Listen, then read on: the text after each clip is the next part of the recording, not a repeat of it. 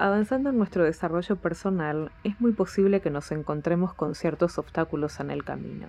Esto es esperable. Sin embargo, muchas veces llegamos a creer que el obstáculo lo es todo y perdemos el foco de todo lo que podemos hacer a pesar de él. Tómate un tiempo para preguntarte cuál es tu obstáculo. Reconocelo bien. ¿Se trata de una habilidad no desarrollada?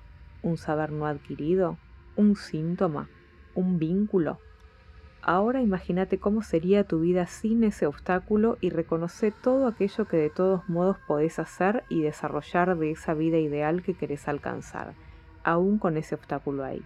En el mejor de los casos, cada día vas a percibirlo más pequeño, menos amenazante, y vas a empezar a ver más posibilidades que amenazas.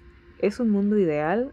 No, en absoluto. Solo se trata de tener ideas para la vida, a pesar de los obstáculos.